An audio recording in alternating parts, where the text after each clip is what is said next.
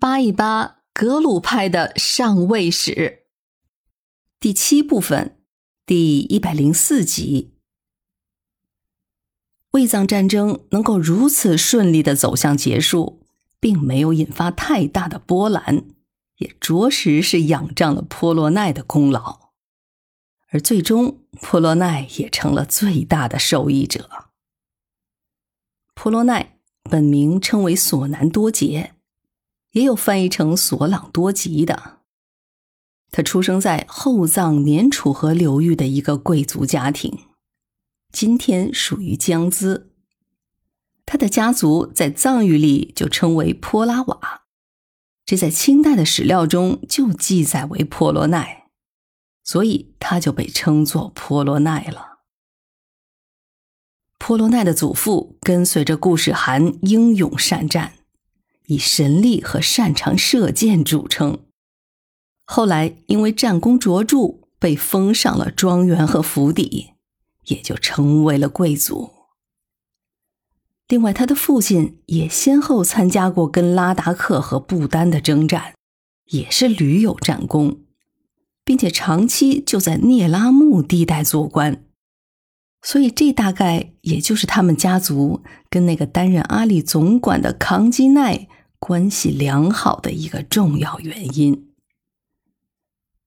婆罗奈受家庭的熏陶，自幼也是爱舞刀弄枪的，甚至他还钻研一些兵法。不过他也算是全能型的人格了。比如，他对经营庄园就颇有心得，还搞得有模有样的。另外，他还是敏珠林寺的一个弟子，也有好几个宁玛派的高僧做他的上师。不过要注意的是，敏珠林寺是宁玛派的一个祖寺，所以婆罗奈是宁玛派的弟子。那这样我们就不难理解。当时阿尔布巴攻击他和康基奈的时候，就是以迫害格鲁派作为由头的了。拉藏汗在灭掉桑杰嘉措之后，波罗奈颇受拉藏汗的赏识。这是不是得以康基奈的推荐，我们不得而知。但是总之，波罗奈是一路高升，最后成为了年楚河一带的总管。到了大策林进军西藏的时候，波罗奈被调到了当雄一带驻防。他也提出了比较符合实际的应战策略，只可惜并没有被拉藏汗采纳，导致最终的兵败。于是，在拉萨城中抵抗了一番之后，他和拉藏汗就都被大策林的军队给俘虏了。好在他最后是被保释了。逃到了阿里，与康基奈一起定下了反攻准噶尔的策略，并且回到江孜的老家招兵买马，配合着清军和康基奈对大策林的军队发起了反击。事成之后，清廷封他为一等台级，任命为资本。资本这可是管理地方财政的职位。也肯定是心腹之人才能担任的，所以他作为康基奈的主要助手，也算是得到了重用。一七二三年，清廷补任了波罗奈和扎尔奈为噶伦。波罗奈在受封噶伦的最初两年，很少在拉萨，这主要还是由于为了防止准噶尔的势力再度侵扰西藏。每年的夏秋，波罗奈都要统帅蒙藏的精锐部队赶赴藏北巡防，而那位首席噶伦康基奈有时候也要返回阿里坐镇策应。罗布藏丹津闹事儿的时候，婆罗奈在藏北的那曲一带为清军扫清了参与叛乱的诸多部族。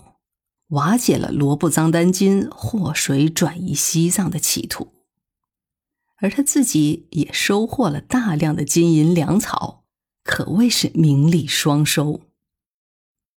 到了五噶伦之间发生派别对立的时候，后藏出身的他自然是跟着康基奈在同一战线上，当然也会屡屡受到阿尔布巴一伙的打压。但是这个波罗奈的政治嗅觉算是挺灵敏的，他后来几次找各种理由离开拉萨，说是巡视，其实就是避风头，也是为了自己的安全。据说他在事先是了解到了一些在拉萨城中阿尔布巴对康基奈的夺命计划的。他甚至还将这些传言点给了康基奈。可是康基奈不信对手能够如此的下作，并没有理会。无奈波罗奈也就只能再找借口跑回了江孜老家，也算是躲过了一劫。当然，婆罗奈也是有所准备的。他征兵练兵，组织兵丁占据要隘，所以这也正是他能够抵挡住后来那些阿尔布巴对他的讨伐，并且最终反攻进入拉萨的关键。当然，在这过程中，康基奈的那个继任做阿里总管的弟弟也是帮了不少的忙的。正所谓不打无准备之仗，婆罗奈在很长的时间以来都算是料敌于先了。所以说，这很大程度上也是他们家族一路征战发家的功底吧。康基奈发家于阿里，波罗奈发家于江孜，他们俩都是后藏的代表，而他们和阿尔布巴之间的战事。就被冠以卫藏战争，这也是前后藏之间冲突的直接表现方式。波罗奈以个人的能力力挽狂澜，得以重新占据西藏政局的最高位置。只可惜他毕竟还是出身于后藏地区，所以他的统治也难免不过是昙花一现。只不过他的这朵花儿开的也算是挺大、挺璀璨的。